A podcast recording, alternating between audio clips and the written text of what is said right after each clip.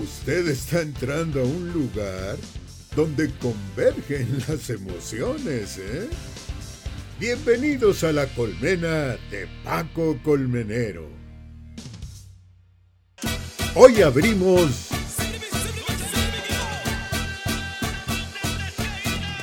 Paco Colmenero. ¡Qué bárbaro, Colmenero! ¡Qué bárbaro! Y ahora aquí en La Colmena, una colaboración especial con un amigo de hace algunos años, Adolfo Rivera. ¿Cómo estás el día de hoy, amigo? Hola Paco, ¿cómo estás? Gracias por invitarme a La Colmena. Pues aquí para hablar un poco de lucha libre mexicana, que es algo que a ti y a mí nos apasiona, pero ahora sí que preséntate un poquito con todo el público que nos ve y que nos escucha para que sepan por qué diablos estos dos se las dan de expertos en lucha libre. Pues mira, no sé si de expertos, pero sí al menos conocemos un poquito eh, el tema de la, de la, lucha libre y un poquito del fondo de, de ese deporte. Mira, yo inicié por ahí del año 2000 trabajando en Grupo Asir. Yo trabajaba como lo que llamamos en el ambiente como locutor cabine, es decir, locutor de música, presentábamos canciones. Eh, en ese tiempo yo siempre había sido aficionado a la lucha libre. Eh, al que era mi gerente en aquel tiempo en la, en la estación, le pedí permiso para ir a la Arena México, grabar entrevistas con los luchadores, porque yo transmitía sábados y domingos eh, el programa en vivo. Entonces, yo lo que hago es, pido el permiso, meto la solicitud al área de prensa del consejo, me dan oportunidad de ir como, como reportero, entonces entrevistaba a los luchadores, entonces de ahí se empieza a dar. Eh, ¿Qué es lo que sucede? Que el consejo estaba cansado de una forma de que Televisa eh, le movía los horarios de transmisión los sábados, porque si tú recuerdas hace muchos años, eh, podía pasar a la una, a las dos, a las tres, a las cinco a la hora, dependiendo de cómo fuera la programación de fútbol para Televisa. Y entonces ellos no tenían una hora fija como la tenía, por ejemplo, AAA, que siempre era el domingo al mediodía. Entonces Exacto. el consejo, cansado de esa situación, dice, ¿sabes qué? Vamos a crear un programa propio que se va a llamar eh, Guerreros del Ring, que fue el que empezó a salir por Canal 52 y posteriormente por medio de Fox Sports. Entonces ahí el consejo empieza a buscar gente para que hiciera pruebas de voz y todo esto en la Arena Coliseo. Hacemos pruebas de voz, nos quedamos, eh, originalmente éramos tres personas, eh, uno de ellos al final decide no quedarse y el proyecto al final se queda eh, con Julio César Rivera, que hoy es el jefe de prensa del Consejo, integran a Leobardo Magadán y a un servidor. Y bueno, también estuviste involucrado también un poco como promotor, estuviste este, sí, haciendo otras cositas aquí y allá en Independiente. Sí, tuve la oportunidad de hacer promociones, eh, bueno, particularmente promociones de lucha libre en, en, varias partes de la República, en el Estado de México, ahí en, en San Vicente Chicoloapan, en Oaxaca, en una ciudad que se llama Tuxtepec, y por ahí en algunos otros este, municipios. Y a la par de las narraciones, pues me tocaba llevar una parte de prensa porque eh, había muchos medios que querían tener entrevistas en programas de radio, televisión y obviamente periódicos para tener más presencia con eh, los luchadores del consejo. Entonces también ahí y al par de eso también pues hacemos promociones y relaciones públicas, no necesariamente de luchadores, sino también con gente del tema del espectáculo y que tú ayudaste también a llevar a algunos luchadores a, digamos, a medios más tradicionales, a cosas de espectáculos. Me acuerdo que de repente los llevabas ahí a la XCW cuando hacían cosas este, con Unicable, con Televisa, con Azteca, diversas cosas que, pues bueno, eso es el trasfondo de, de Adolfo para que vean que, pues sí, está, estamos involucrados más allá de solamente ser fanáticos de la lucha libre.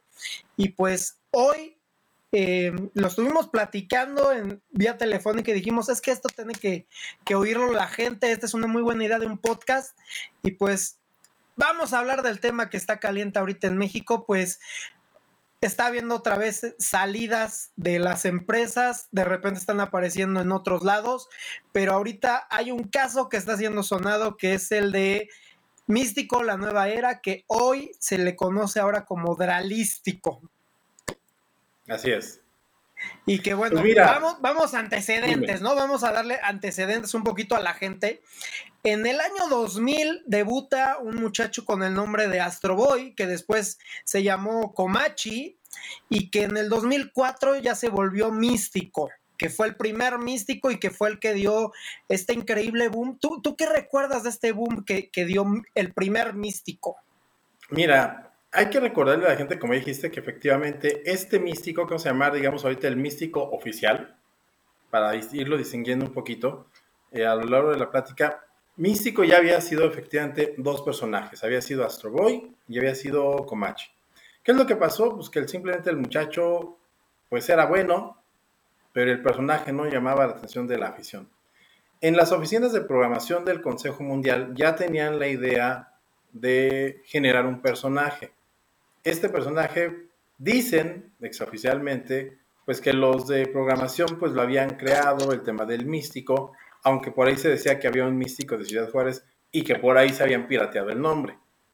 Y también dicen que, que, se lo habían ofrecido otras personas. De hecho, yo recuerdo que Volador alguna vez lo dijo, de hecho, en 52MX, en el programa de Guerreros, que a él también le habían ofrecido en su momento el, personaje. El consejo empieza a hacer un casting dentro de su elenco a ver a quién le quedaba el equipo, quién tenía mejores características, quién se veía bien y todo.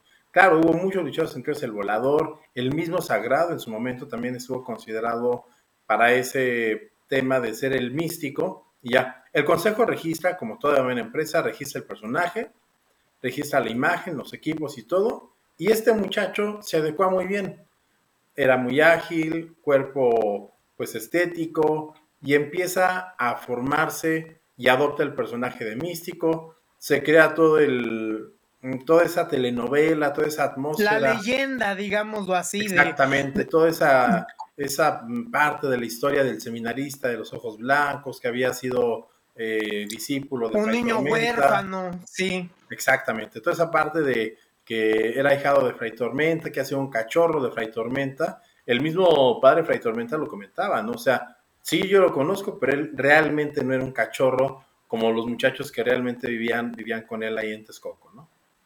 Sí, incluso también el, el hecho de cómo fueron construyendo toda esta mítica del místico original, eh, el que ganara la leyenda de plata, el que fuera apadrinado por el Hijo del Santo antes de tener sus problemas con el Consejo eh, en la gran alternativa y, todo, y toda esta parafernalia que pues lo volvía un ser que nunca habíamos visto en la lucha libre en, este, en tiempo actual. Sí, totalmente. O sea, a ver, hay un tema. ¿Por qué, por qué Místico llega a, a, despuntar? Porque hay que recordarle a la gente que además de cuando él toma el personaje de Místico, pues es el luchador estrella. Es el luchador que gana campeonato mundial del Consejo Mundial de Lucha Libre, campeón mundial de parejas, campeón de todo lo que puede ser campeón dentro del Consejo Mundial, era campeón. ¿Por qué? porque de sí, cuatro o tres categorías estaba él. Claro, porque el muchacho, hay que decirlo, tiene cualidades, es un muy buen deportista, es un muchacho muy arriesgado, que se avienta cosas muy, muy, muy difíciles de hacer y no todos lo, lo hacían. Entonces, por eso a la gente le empieza a gustar y por eso se vuelve el boom. Pero hay que recordarle a la gente que este místico se va después a la WWE como sin cara, va a migrar a ese personaje. Se va en 2011, que además la forma en la que se fue, eh, no voy a decir ni que buena ni que mala, sino que fue muy espectacular porque hubo una presentación de, ok, este muchacho deja el personaje de místico y ahora va a ser sin cara. Vinieron los oficiales de WWE y inclusive le dieron el acceso directo al elenco principal, que pues todos dijimos, oye, ¿qué onda? ¿Qué va, ¿Qué va a suceder con él? Bueno, y la gente del señor Alonso, que en paz descanse, pues en ese momento quedó muy dolido con él, quedó muy enojado con él, porque él lo quería mucho. Pero el señor Alonso quedó muy molesto con él y pues queda obviamente evitado. Se va a los pues era, una mina de oro, era una mina de oro. Yo, yo, yo me llevo. Platicaremos de eso más adelante, Paco. Pero mira. Bueno, sí, pero, pero, hasta para la gente, para que sepa, yo lo, yo lo acompañé en una ocasión al Místico original. Hizo siete funciones en un domingo que yo lo acompañé. Y toda la gente vuelta loca y. Ah, no sé. Era increíble. Y, y ahorita lo vamos a tocar ese tema más adelante, pero mira, se va a los Estados Unidos y ¿qué es lo que pasa? No le va bien. ¿Y por qué no le fue bien? Cuando en México le iba de maravilla. Porque hay un tema que a muchos mexicanos les cuesta trabajo, que es la disciplina. Sí. Y él no era disciplinado. para los entrenamientos al ritmo de los americanos, para los horarios de las entrevistas, porque allá, por ejemplo, si tienen un contrato que tienen que cumplir con entrevistas, con regalías, con todo esto. Entonces, simplemente le va bien a secas, no, no destaca, por ejemplo, como Rey Misterio, eh, por ejemplo, hablando de luchadores de esas características eh, físicas, ¿no?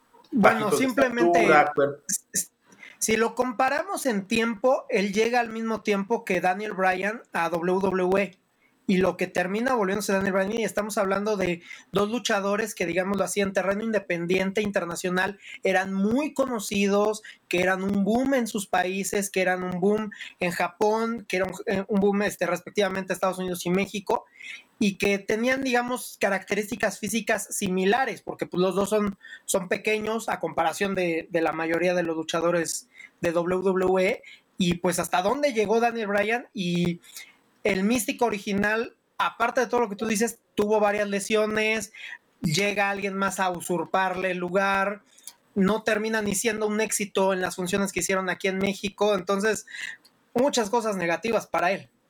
Sí, por eso se termina regresando a México. Entonces, él estaba castigado en el consejo, como te lo decía. La familia Alonso Luterote estaba muy dolida con él, estaban muy enojados, lo vetan y él sabiendo que no podía regresar al consejo, se va, él decía que nunca iba a pisar AAA y pisa AAA y se convierte en místesis.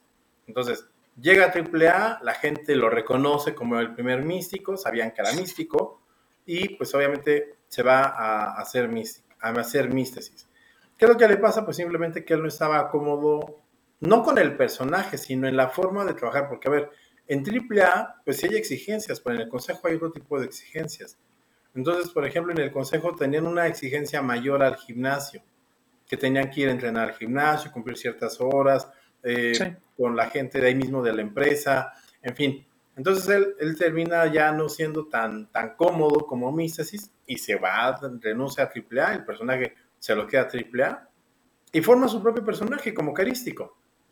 Y entonces se hace carístico cuando todo el mundo sabíamos ya que había sido místico, sin cara, místesis y ahora carístico. Entonces, creo que el, mérito es un muchacho muy talentoso, un deportista con muchas cualidades, pero muy lastimado, porque efectivamente eh, a mí me tocó una vez en Orizaba estar como anunciador en una función en la Plaza de Toros y eran casi las 11 de la noche y apenas él estaba llegando de Puebla más o menos, que había tenido no sé cuántas funciones antes en el día.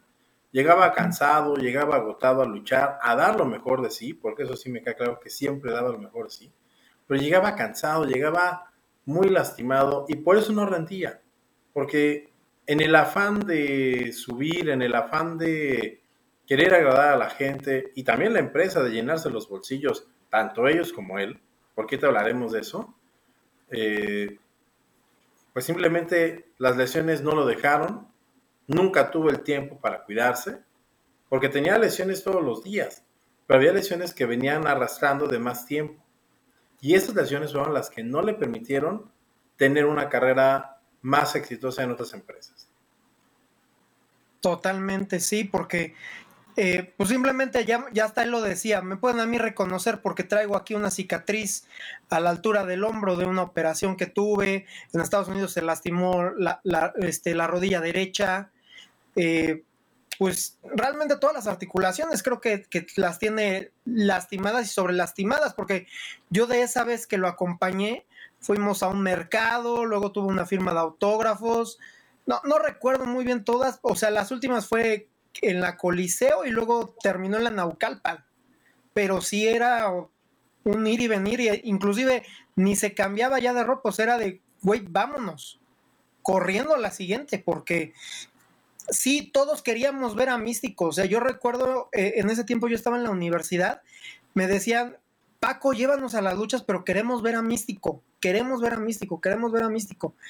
Pero pues era, era una locura lo que él trataba de, de cubrir.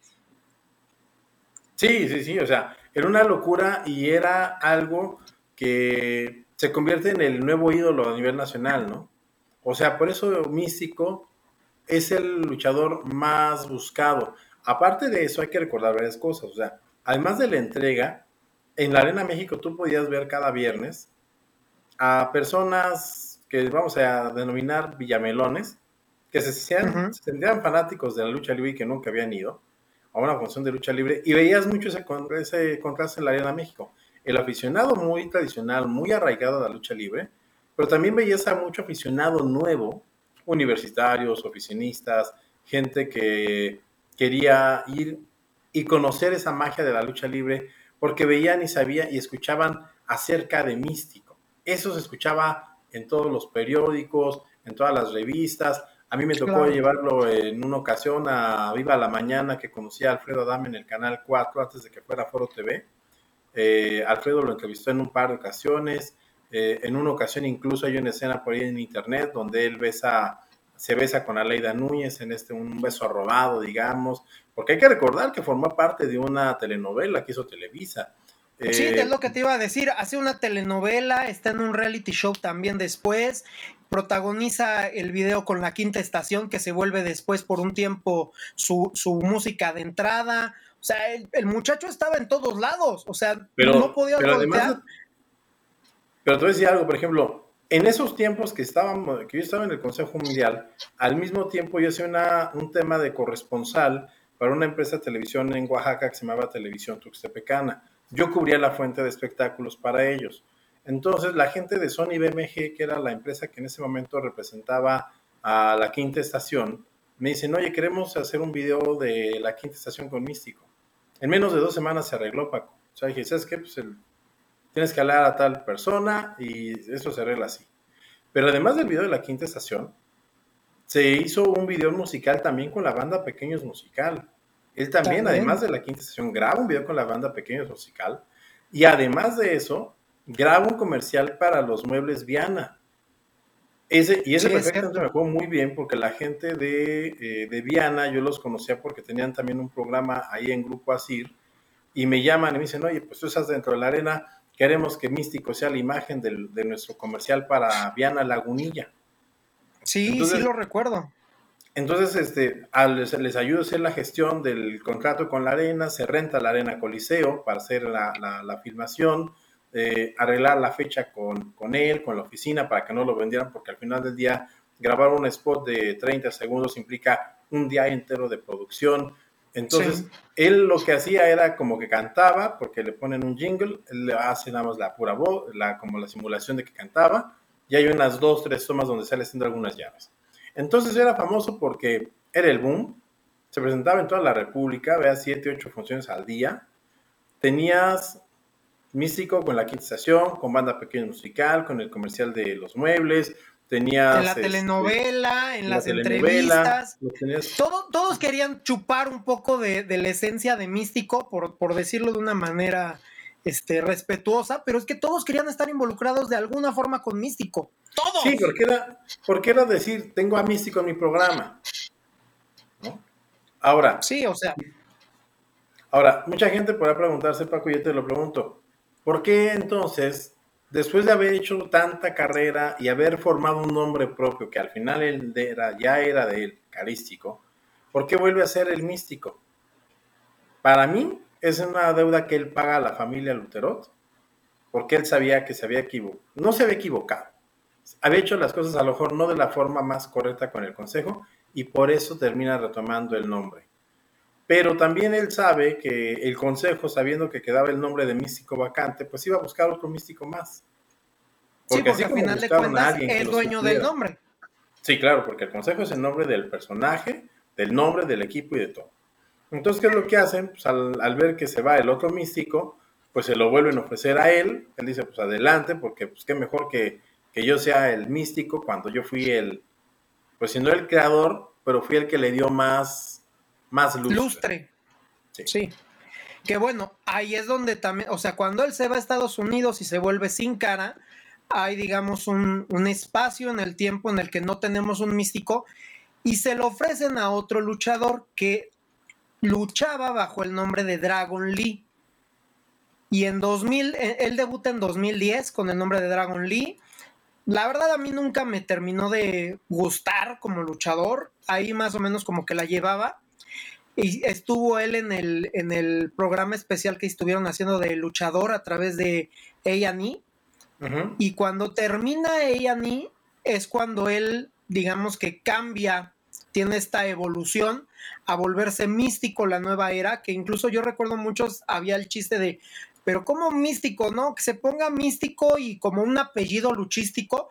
Muchos decíamos, ¿por qué no místico Lee? Para que sepamos que, que él era Dragon Lee. Y ya en 2012 él toma el nombre de Místico y lo presentaban como Místico la nueva era. Pero era una copia, pues no voy a decir mala, no barata, pero era una copia a final de cuentas de lo que había hecho el Místico original. Mira, pasa lo que más o menos... A ver, Vamos a poner un poquito en el contexto. Esto le pasó exactamente a la Parca con Elia Park. O sea, cuando Elia Park se va de AAA a los Estados Unidos y AAA ve que de verdad Adolfo Tapia se va a los Estados Unidos porque nunca pensaron que les iba a dejar la chamba tirada por, por malos salarios, por eh, una explotación a la que son sometidos los luchadores. Cuando Adolfo se va, AAA dice, ¿y ahora qué hago? O sea, yo ya tengo fechas vendidas con la Parca entonces, pues se agarran a uno parecido a Adolfo. A ver, Adolfo normalmente traía el cabello largo, eh, la gente sabía eso, lo veían de cabellera larga, aunque era enmascarado, mucho de ciertas complexiones. Encuentran a un luchador con ciertas características que era Chuy, que en paz descanse, y, y lo hacen que se meta a hacer lo que hacía Adolfo. Él con el paso del tiempo, que esa es la diferencia de la parca con, con Místico, la nueva era, Chuy al final le imprime un sello a lo mejor la parga que veíamos con Adolfo en AAA y fuera de AAA era más agresivo, era más, uh, más violento en sus encuentros. Y él no, él era así agresivo, se, se ponía del tú por tú con los rivales, pero a veces era un poquito más juguetón, más lo que tú quieras. Y por eso AAA crea en ese momento la Parca Junior, que es como empieza a luchar él, a tomar el nombre y al final desaparece en la Parca Junior y ya se habían olvidado del, original. Entonces digamos que es algo así muy parecido. Este muchacho no podía tener una llave propia que no fuera más que la mística. O tenía que hacer esos volantines que hacía el primero porque era el sello de la casa. Porque como inclusive muy apoyado por los por los rivales clásicos de, Místico. O sea, luego, lo, meten contra Último Guerrero, que Último Guerrero pues lo ayudaba a, poder lucirse. Pero pues al final era Sí, lo que pasa es de que lo que pasa es de que ahí es lo que te digo, o sea, en, la, en el caso, por ejemplo, de las parcas, ¿qué es lo que pasó? Chuy al final le terminó imprimiendo su sello al personaje. Entonces al final todo el mundo sabíamos que estaba la parca original y la parca oficial, por así decirlo. Más allá de quien te gustara. Pero es lo que pasó, con él no hubo la oportunidad en el consejo, además los luchadores están muy limitados a muchas cosas para hacer dentro y fuera del ring, están muy limitados por unas políticas que a mí en lo particular no me gustan. Y por eso él no podía hacer cosas distintas, porque era el sello y la, línea que le marcaban. Entonces él no podía salirse y decir, ah, yo quiero hacer esto, yo quiero hacer lo otro, si no vamos, no, ellos eran cuadrados y los señores de programación dijeron, no, tú tienes que seguir haciendo esto.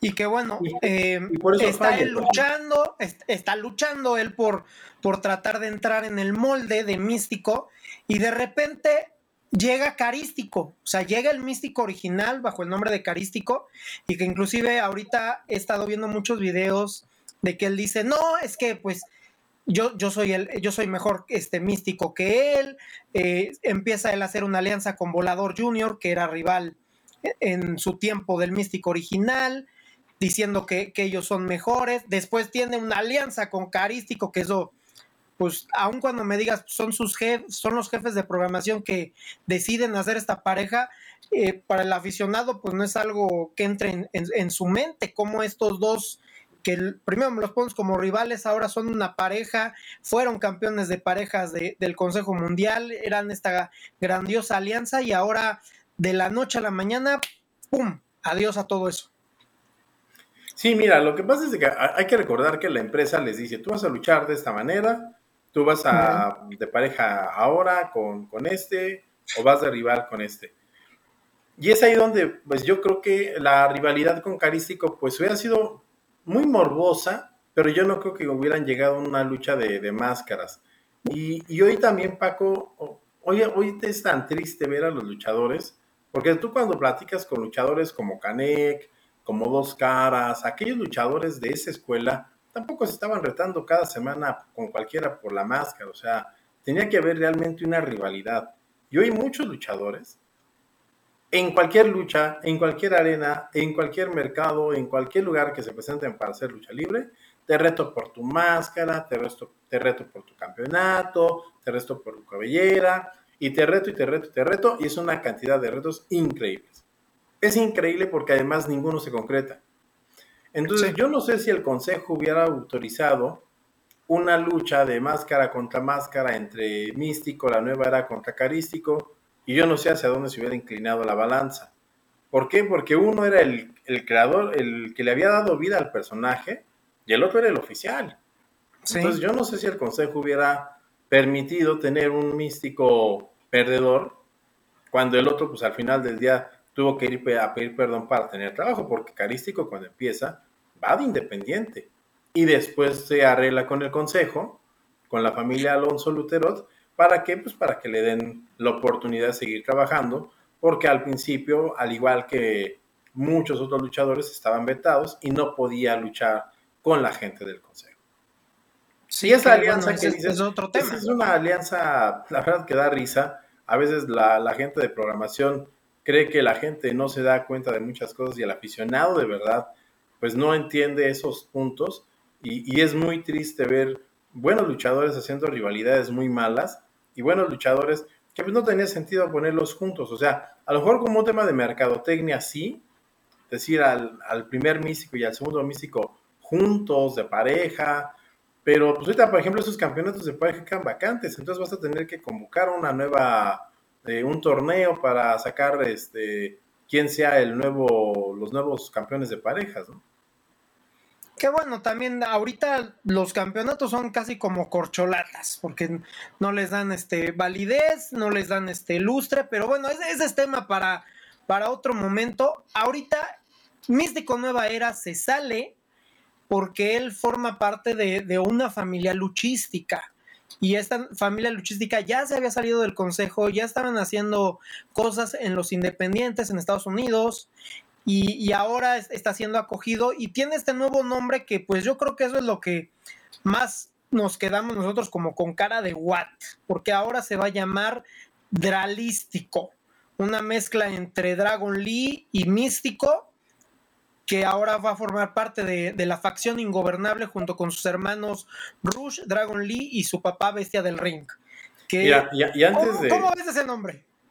Mira, antes de ir al punto del nombre, te voy a decir una cosa también de por qué se salió Dralístico del Consejo.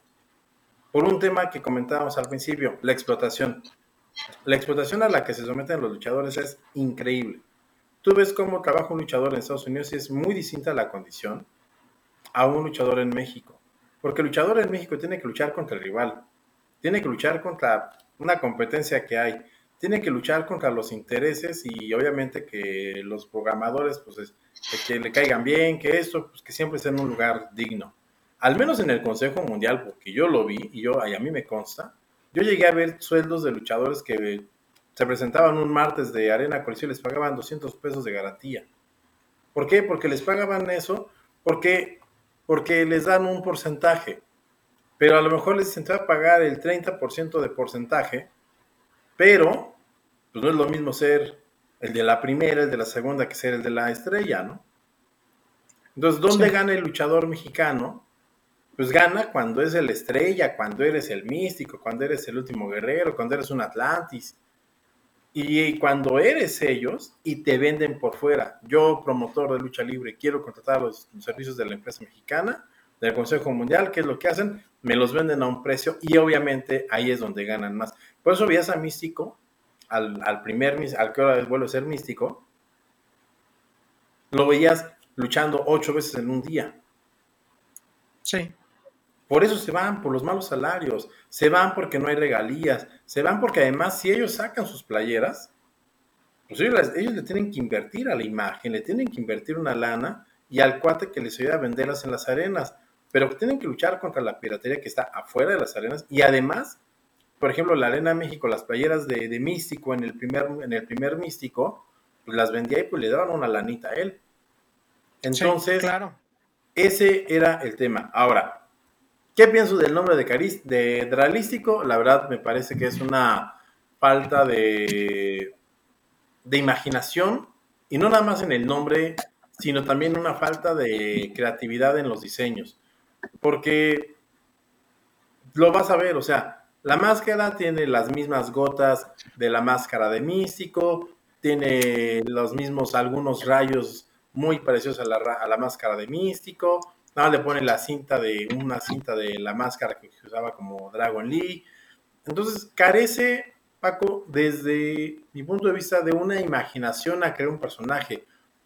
Obviamente cada personaje debe tener su sello, pero ¿qué sello puede tener cuando él ya le pone lo que usaba en el personaje anterior?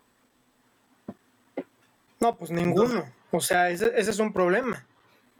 Claro, o sea, para mí es una falta de respeto, porque entonces quiere decir que, que él no es capaz de ponerse otro nombre. Mira, pasaba algo muy chistoso que te contaba a nivel de anécdota Silver King, que en paz descanse. César me decía en alguna ocasión, dice, mira Adolfo, yo empecé como, como doctor Wagner Jr. Y mi papá me decía que yo no ocupaba tanto el nombre como mi hermano. Entonces, Silver, ¿qué es lo que hizo? Entendió que él había nacido luchador y que su hermano se había hecho luchador. Y es lo que pasó, o sea, él se quitó el nombre, no ocupó el nombre de los Wagner para más, y él forma su carrera como Silver King y triunfó en muchos lados del mundo. Entonces, ahí es donde te das cuenta que el que es buen luchador la puede hacer en México, en China, en Japón, en Europa, en Estados Unidos, en donde se presente. Porque es realístico, no se buscó otro nombre nuevo, original y un diseño de una máscara nueva que no tiene nada que ver con el personaje anterior. Y eso también aplica para Carístico, porque Carístico siempre buscó el místico, el sin cara, el no sé qué, para crear el pues místesis, o sea, bueno, místesis hasta si lo, crea pues, pero recuerda que místesis lo crea triple A para que la gente supiera, porque no puse el nombre de místico, pues que se hacía referencia al primer místico, ¿no? Pero al final, vuelvo a lo mismo, o sea, pueden crear personajes que no tengan que ver con su pasado. Al final la gente va a reconocer al luchador por su calidad. Eh, sí, o sea, Silver, Silver es una muestra muy clara de que él sí era un luchador y tuvo, tuvo, otros personajes también, también fue eh, Black Tiger, fue, o sea, fue Silver King, fue Wagner, fue Bronco, eh, con máscara, sin máscara, con la polémica cuando se presentó con la cara pintada. Eh, él siempre era ese luchador. Y como tú dices, el místico original siempre era esta máscara cerrada en estilo de chupón que se le llama, que nada más se le veían los ojos, siempre los pupilentes, siempre estos rasgos como de, del sol o de, bueno, de, la consagración, que se le llama. Y pues ahora, ahora tú, tú ves la nueva máscara que va a tener Dralístico y es totalmente una fusión entre Dragon Lee, que viene por un lado, y Místico por el otro. Pero es así hasta yo, yo con ganas de preguntarle, ¿para qué buscas seguir con ese nombre? Como Dragon Lee nunca terminaste de ser nada, seamos honestos. Y como místico, siempre tuviste el estigma de, güey, eres una copia. ¿Por qué no irse hacia otro lado? No, no sé si ser una copia, porque al final del día la, empresa es la que le da el personaje para que lo trabaje. No sé si valía el término de, una copia. A lo mejor imprímele un sello. Y ahí sí hablar con la gente de promoción, decirles, es que déjame hacer esto, déjame hacer lo otro, que no me dejas hacer, pues para que la gente me agarre a mí como, como la nueva era realmente. ¿Qué es lo que decía que pasaba, por ejemplo, con las parcas, ¿no? Con lo que pasaba con la parca, con Chuy. Ahora, ¿qué es lo que, pasa, por ejemplo? Sí muestra una cierta eh, falta de creatividad. ¿Por qué irse por la fácil? dralístico, ah, pues ya le doy a mi hermano y a mí, pues no, o sea, ahora, también te digo una cosa, para mí es más fácil que hubiera buscado un nombre alterno, buscar una, identidad distinta, una máscara incluso hasta que no tenga nada que ver, a una máscara en color negro, eh, o, no sé, lo que él quisiera hacer, pero tratar de dejar de lado toda la historia que había hecho como místico, porque efectivamente como Dragon League era bueno, pero no pasaba de ahí sí, era, era, de, en medio, era de en medio. O sea, era de las terceras, cuartas, si acaso, semifinales. No era el estelarista, no era la cabeza de cartel. No era, por ejemplo, como el primer místico que la gente se peleaba por un boleto y tú veías los precios en las luchas de aniversario de o funciones especiales del Consejo, precios exorbitantes por una lucha de, por ejemplo, cuando Místico le gana la máscara a Black Warrior, ¿no? O sea. No, hasta, hasta simplemente a Místico lo terminabas metiendo de metiche en cualquier cosa. Cuando fue la lucha de máscaras de villano contra Blue Panther, que de por sí ya era una lucha importante. Ah, no, vamos a meter a Místico como second. Nada más para tener a Místico en la función. Sí, pero, al final del día era lo que la gente quería ver. Y tocas un punto importante. Eso, por ejemplo, es lo que tenían que buscar. O sea, y era lo que antes pasaba. El luchador respetaba su máscara, respetaba su personaje. Porque antes, en la época de los villanos, no había otro que dijera, ay, como que me va a poner medio villan, villapantera. Pues no, o sea, se respetaban. Había un trato de caballeros que hoy nos muestra una falta, falta clara de creatividad en el nombre y en los equipos. Y bueno, pues hoy tú decías algo hace ratito, o sea, sí tiene su familia, a los ingobernables, eh, a la bestia del ring, que bueno, pues todo el mundo sabemos que era la bestia del ring cuando se enmascara como Pierrot y, pierde la máscara. La verdad, a mí esa versión de Pierrot fue la peor para mí. Para mí el auténtico Pierrot siempre fue Norberto Salgado y la bestia pues ha sido, la verdad, o sea, malito como, como Dragon Lee, o bueno, ¿verdad? como le llamamos ahora dralístico, o sea, nunca fue un estelarista. Creo que el único que por ahí ha destacado y eso, pero en cierta forma por la forma altanera que tiene de ser con el público, porque lo demuestra dentro de sus encuentros, es Rush. Pero Rush tampoco ha hecho una carrera que me digas, ha ganado. O sea, yo creo que de la dinastía Muñoz no hay ninguno que haya sobresalido. O sea, Rush que ha ganado, nada. No, o sea, y lo más, más trascendente que ha ganado Rush, si nos vamos al papelito, que pues luego es lo que va a terminar siendo en muchos años lo único que valga, es que fue campeón de, Ring of Honor. Pero Ring of Honor también no es la gran empresa en Estados Unidos. Ring of Honor ahorita es la cuarta, quinta empresa más importante de Estados oh, Unidos. ok, te la compro que ganó ese campeonato, pero ¿qué ha ganado en México? Es decir, ¿a cuántas iras a Japón ha ido? ¿Cuántas veces a Europa ha ido? ¿Cuántas veces a Estados Unidos ha ido? Y ha traído algo destacable, que digas, no sé, desenmascaró a Atlantis o desenmascaró a Elia Park. Pues o, al, menos haber sido considerado para algo en New Japan Pro Wrestling o, lo que tú me digas en Japón, pero yo recuerdo nada más creo una vez ha viajado a Japón, pero fue con esto de Fantástica Manía, ¿verdad? Maldito trabalenguas, y es luchando con sus mismos compañeros del consejo, entonces, ¿qué tanto vale eso? Ahí, ahí es donde digo, ahí, ahí tienes que darte cuenta de, por ejemplo, sí, o sea, por ejemplo, Místico, vamos a decir ahora Místico, otra vez el, el, oficial, el del consejo, pues tampoco era que ganara cosas fuera de la empresa, ¿eh? O sea, tampoco es de que Místico dijeras, bueno, pues es que se fue a, a New Japan, y, ahí ganó tres campeonatos y desenmascaró a un japonés estelar allá, tampoco lo hizo. O sea, él todo lo que ganó, lo ganó dentro del consejo campeón mundial welter, campeón mundial de parejas, campeón mundial de lo que fuera. Si había un campeonato más que pudiera ganar, lo ganaba. Y, Místico, yo creo que el problema que tuvo, y voy, y voy a eso tema de que a veces ganan a nivel de empresas y no ganan fuera de las empresas porque pues, les falta ese empujoncito. Ganó todo lo que quiso ganar ahí, pero por ejemplo, yo creo que hubiera sido muy atractivo para la gente ver realmente una lucha, por ejemplo, de un místico contra hijo del perro aguayo, contra Pedro, que en paz descanse, una máscara contra cabellera, una lucha que a lo mejor lo hubiera obligado a una lucha, por ejemplo, como una buena rivalidad que en su momento llegó a tener con Atlantis, que le ganara una verdadera leyenda de la lucha libre. Y no estoy demeritando a los que desenmascaró. Por ejemplo, Warrior. Sí, pero. Pues hijo del diablo, que pues. O sea. Hijo del diablo era importante, pero ahora sí que no quiero sonar ofensivo con, él, pero era importante en su rancho. Pero no salía de Tijuana y no era trascendente en, si, si fuera de... hubiera desenmascarado a Atlantis, pues, te, la, te la creo, ¿no? A lo mejor si hubiera desenmascarado a, no sé, a otro luchador, no sé, que hubiera tenido una lucha de exhibición en, en Londres, por ejemplo, como las tenía Silver en las giras que hacía con, con el elenco del Hijo del Santo, eh, eh, enfrentándose en, en, un ritmo muy diferente de lucha, con un público muy distinto, Pues puede ser, pero es lo mismo, ahora Dralístico viene de lo mismo, o sea, tampoco es que haya ganado nada como místico, y fuera de eso, pues ahorita tampoco, o sea, no puedes decir, bueno, es que tiene la vara muy alta, como la tuvo, por ejemplo, eh, cualquiera de los juniors que, me digas que haya sobresalido. Hoy pocos juniors, porque él es un junior al final del día, porque viene de, hijo de, de, padre luchador. Sí. Ninguno ha destacado más del papá. Ninguno, el que me digas. Entonces, es, muy difícil. Una dinastía quiere decir que sean buenos luchadores.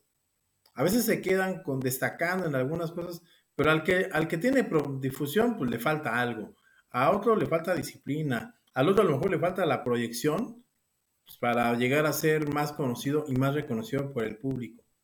Entonces, ahí te das cuenta que formar también parte de la facción de los ingobernables, pues tampoco le da.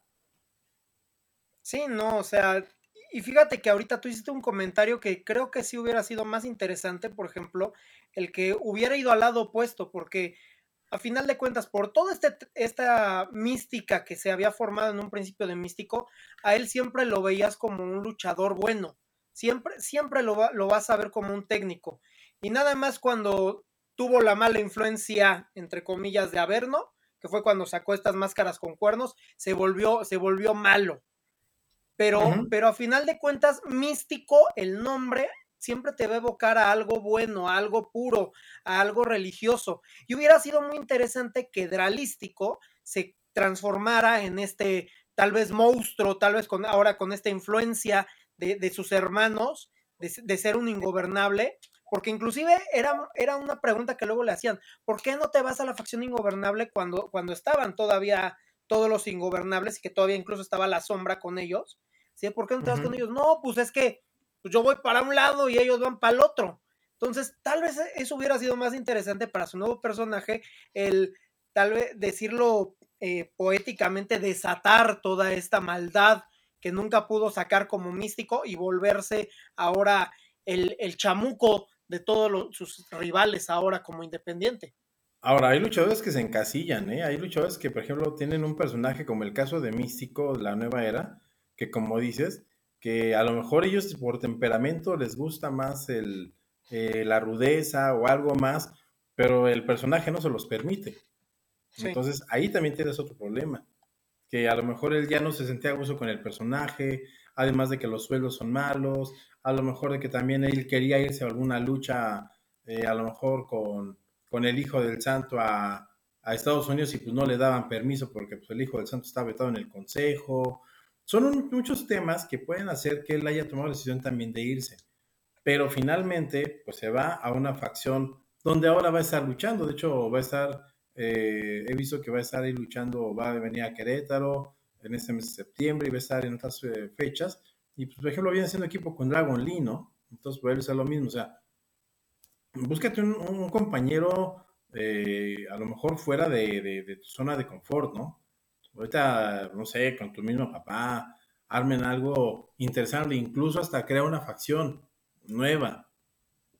¿No? Sí, este y más porque, bueno, al menos yo lo pienso así, tal vez estoy bien, estoy mal, tú me dirás por el lado de promotor, él va a tener que ser la carta fuerte porque Rush está fuera de, de, este, circulación. Por, no, lo operaron de la rodilla y va a estar fuera de circulación por ocho meses. Entonces, si tú estás vendiéndote como familia, digamos, como los ingobernables, no tienes a Rush, ¿quién es la siguiente carta fuerte? No es Bestia del Ring, no es Dragon Lee, es, es dralístico en teoría. Entonces ahora tú vas a tener que dar la cara por la facción y por la familia. Entonces tienes que buscar qué es lo que vas a hacer.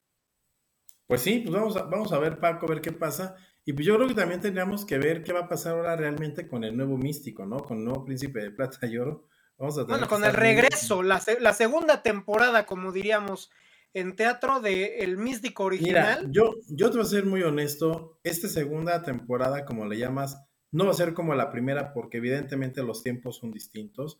Lamentablemente vivimos un tema de pandemia que no permite que haya muchos aforos en las arenas. Eso va a ser un factor en contra para que él tenga el boom que había tenido en la primera ocasión. Creo que retomar el nombre, ya te lo decía al principio, creo que fue más el, el evitar que llegara otro más a ser otro místico más y él mejor que se queda con lo que él había trabajado y con lo que la gente lo conoció y la gente siempre supo que era místico. Y creo yo que ahí va a quedar su carrera, que el día de ahí ya no va a despuntar. Creo que el día de ahí ya no va a salir más que a giras eh, autorizadas por el Consejo, a las empresas hermanas que el Consejo le autorice en Japón, en Estados Unidos y ahí. Eso te iba yo a preguntar un poco, ya, o sea, tú, tú con más experiencia, digamos, en el, en el lado de la oficina del Consejo el retomar el nombre es un grillete ya para, para este muchacho? Sí, para mí sí, porque él, no, él, ya vio lo que es salirse de la empresa. Él ya lo vivió, él ya sabe lo que es eh, estar castigado de la empresa. Y, y, es que además la empresa hay que decirlo, este, Paco, la empresa te castiga hasta porque le hablas a alguien que no les cae bien a ellos, ¿eh? O sea, tampoco es de que la empresa castigue porque porque hagas algo porque te lo merezcas, porque te lo merezcas. A ver, por ejemplo, a ver, a la parca a, Adolfo lo, lo, Tapia lo, castigaban porque le aventaba una silla de ruedas a Wagner, y decías, bueno, que a lo mejor te pasaste de, la, raya, ¿no? Pero, o sea, te, te, pueden castigar hasta porque a él se le ocurrió, por ejemplo, tiene amistad con, no sé, con el hijo del santo y al consejo pues, le cae mal el hijo del santo, entonces él va, come con él, se le ocurre tomarse una foto, la sube a sus redes sociales y ya lo castigan. No, o sea, el consejo es una empresa que ha perdido adeptos, ha perdido muchos aficionados y ha perdido a muchísimo talento por esas políticas tan absurdas de vetar, de te castigo por aquello, de si hablas con fulanito te castigo por lo otro, de que si haces aquí, que si vas acá, que si no me pides permiso. Entonces yo sí creo que él va a firmar ahí su carrera, de a lo mejor terminarla ahí, pero no de la mejor forma. Yo creo que él tenía para dar más como carístico y hacerse un luchador estrella, como, un, como independiente, yendo, viniendo con el consejo, firmar fechas, eh, pero yo creo que le pesó más el, el hecho de que hubiera una posibilidad más para un tercer místico y mejor dices, es que mejor renuncio a mi propio personaje no dudes por ahí a lo mejor que a lo mejor a su hermano que era Astro Boy o alguien más de su familia le pase el nombre de carístico y ahí lo sigan trabajando y tengas un nuevo carístico por ahí. Ni lo dudes. Pues ahora sí que el tiempo lo dirá a ver qué, qué es lo que sucede con, con Místico en esta nueva, nueva etapa, el retomar este, los, los atavíos en plata y oro. Eh, qué va a pasar ahora con Dralístico, qué va a pasar con la creatividad de, luchadores, porque además ahorita otra vez nos vamos a inundar de juniors que ni siquiera son juniors, sino que pues, Tristemente. están, están vendiendo los nombres, pues por decirlo de alguna manera elegante, y, y, a ver qué es lo que sucede, porque la baraja nacional apenas está queriendo mover, internacionalmente la lucha libre que está muy interesante, pero ojalá logren despuntar también este otra vez luchadores mexicanos. Ojalá se unan este, a los Lucha Brothers otros mexicanos en el, nivel internacional y nos representen bien. Ojalá llegue un nuevo mexicano a WWE, que pues, es la empresa más importante a nivel mundial, porque pues Rey Misterio pues ya, ya está en las últimas. No veo para dónde se, se, mueva Humberto Carrillo ni Ángel Garza.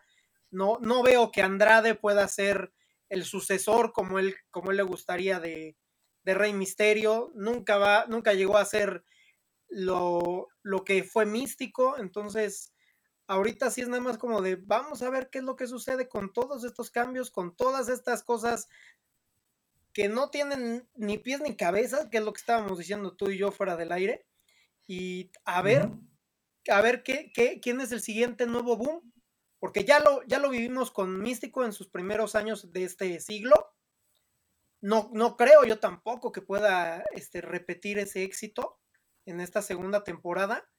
Y tampoco veo a alguien que como que medio levante la mano para decir, volteenme a ver que yo voy a llenar las arenas. Y me refiero en cuanto a luchadores nuevos, porque el hecho de que te la llene L.A. Park, que te la siga medio llenando Wagner, que te las medio llene de repente AAA, que te la llenen los Lucha Brothers, pues eso ya teníamos unos años sabiéndolo. Pero actual no veo para dónde. Exacto, Paco. Pues, pues mira, se ve un panorama triste, pero bueno, ojalá, digo, la lucha libre se ha levantado de varias crisis de estas y ojalá que pronto podamos ver un luchador estelar, alguien que levante la mano, porque efectivamente en su momento La Parca, eh, protagonizada por Adolfo Tapia, fue un ícono, marcó diferencia. En su momento La Parca con Chuy también marcó una época y era luchador estelarista, eran estrellas, hablas de un Atlantis, hablas de muchos luchadores que han sido cabezas de cartel en talla internacional y ahorita pues no hay, la, el, digamos que el corral está medio vacío. Pues sí, las opciones están muy limitadas. Hay muchos luchadores que yo les veía como que futuro, pero otra vez trataron de ser copia del, del que estaba siendo muy popular. Hablemos caso La Máscara, hablemos caso Volador Junior, eh, La Sombra, todos, este, Máscara Dorada, todos ellos pues trataron de ser copias de, Místico, pero pues nunca terminaron de ser ese gran estelarista, esa gran, eh, digámoslo, figura que hiciera que todas las clases sociales quisieran ir a la lucha libre, que todos quisieran consumir lucha libre, que todos quisieran tener sus máscaras, su nombre, estar relacionados con ellos, pero pues ahora sí que no hay fórmula probada. En esto de la lucha libre es a capricho de la gente, a capricho del tiempo. Y pues solamente nos queda seguir experimentando y ver qué es lo siguiente que pega. Exactamente, Paco. A ver qué pasa. El tiempo lo dirá y pues bueno, vamos a ver cómo les va a los dos. Uno tiene una plaza garantizada, las arenas del consejo, el otro pues tendrá que picarle piedra y, y batallarle un poquito más. Y más tomando en cuenta todo esto que tú dijiste de la pandemia, que es difícil seguir haciendo, si de por sí antes era difícil hacer funciones independientes y llenarlas, ahorita con lo de la pandemia está todavía más gruesa la situación porque México es una sandía que dice que está verde por fuera, pero por dentro estamos todos en rojo. Pero bueno, con esto cerramos un poquito este tema de dralístico, de la creatividad en lucha libre. Mucha suerte, la verdad, para todos los luchadores, mucha suerte para los promotores. Si ustedes pueden, vayan y disfruten de lucha libre, eh, consuman eh, un poquito el producto nacional, el producto local que pues siempre va a tener un sabor diferente, no, no porque sea mexicana y no porque a mí me encanta la lucha libre mexicana, sino porque es, es algo diferente a lo que vemos. Eh, ellos son atletas muy completos, hay que respetar su trabajo y admirarlo. Eh, lo que siempre decimos, no lo intenten en casa y pues yo te agradezco, Adolfo, que te hayas querido sumar a esto. Eh, también este, tú tienes tu programa deportivo, puedes contarnos un poco sobre eso para cerrar y dónde lo podemos escuchar y todo este rollo. Sí, Paco, mira, tenemos un programa a través de la página de que se llama poderciudadanoradio.com y a través de las redes que la encuentran igual como Poder Ciudadano Radio, lo transmitimos desde Querétaro. El programa se llama Deportes con Todo, lo pasamos los miércoles a las 4 de la tarde y el programa se queda ahí en, en, la página y en, y en las redes. Ahí hablamos un poquito de todo, un poquito de lucha, tenemos este, un poco de fútbol, ahí hablamos un poquito, a veces un poquito, hablamos un poquito de paralímpicos, eh, vamos buscando tener ahí invitados cada semana y los esperamos para que nos busquen. Porque como lo ven, Adolfo es un tipo que está muy metido en esta onda del deporte. Yo la verdad agradezco que hayas querido platicar un rato conmigo aquí. Agradezco como siempre tu amistad, tu apoyo, que ya más de 12 o, 14 años tenemos de conocer. Algo así. Algo, así. más o menos. Todo, todo por el maldito de, Adolfo y mis estupideces que, que, hacía yo en las arenas, que las pueden encontrar en este canal de YouTube también, como no, con todo gusto, algunas de las estupideces que yo he hecho de lucha libre, ahí las pueden encontrar. Y pues bueno, Adolfo, muchas gracias y pues seguimos aquí en contacto. Bienvenido a La Colmena, aquí tienes tu casa. Gracias, Paco, un abrazo para todos los que te siguen y ahí estamos. Ahí seguimos en contacto.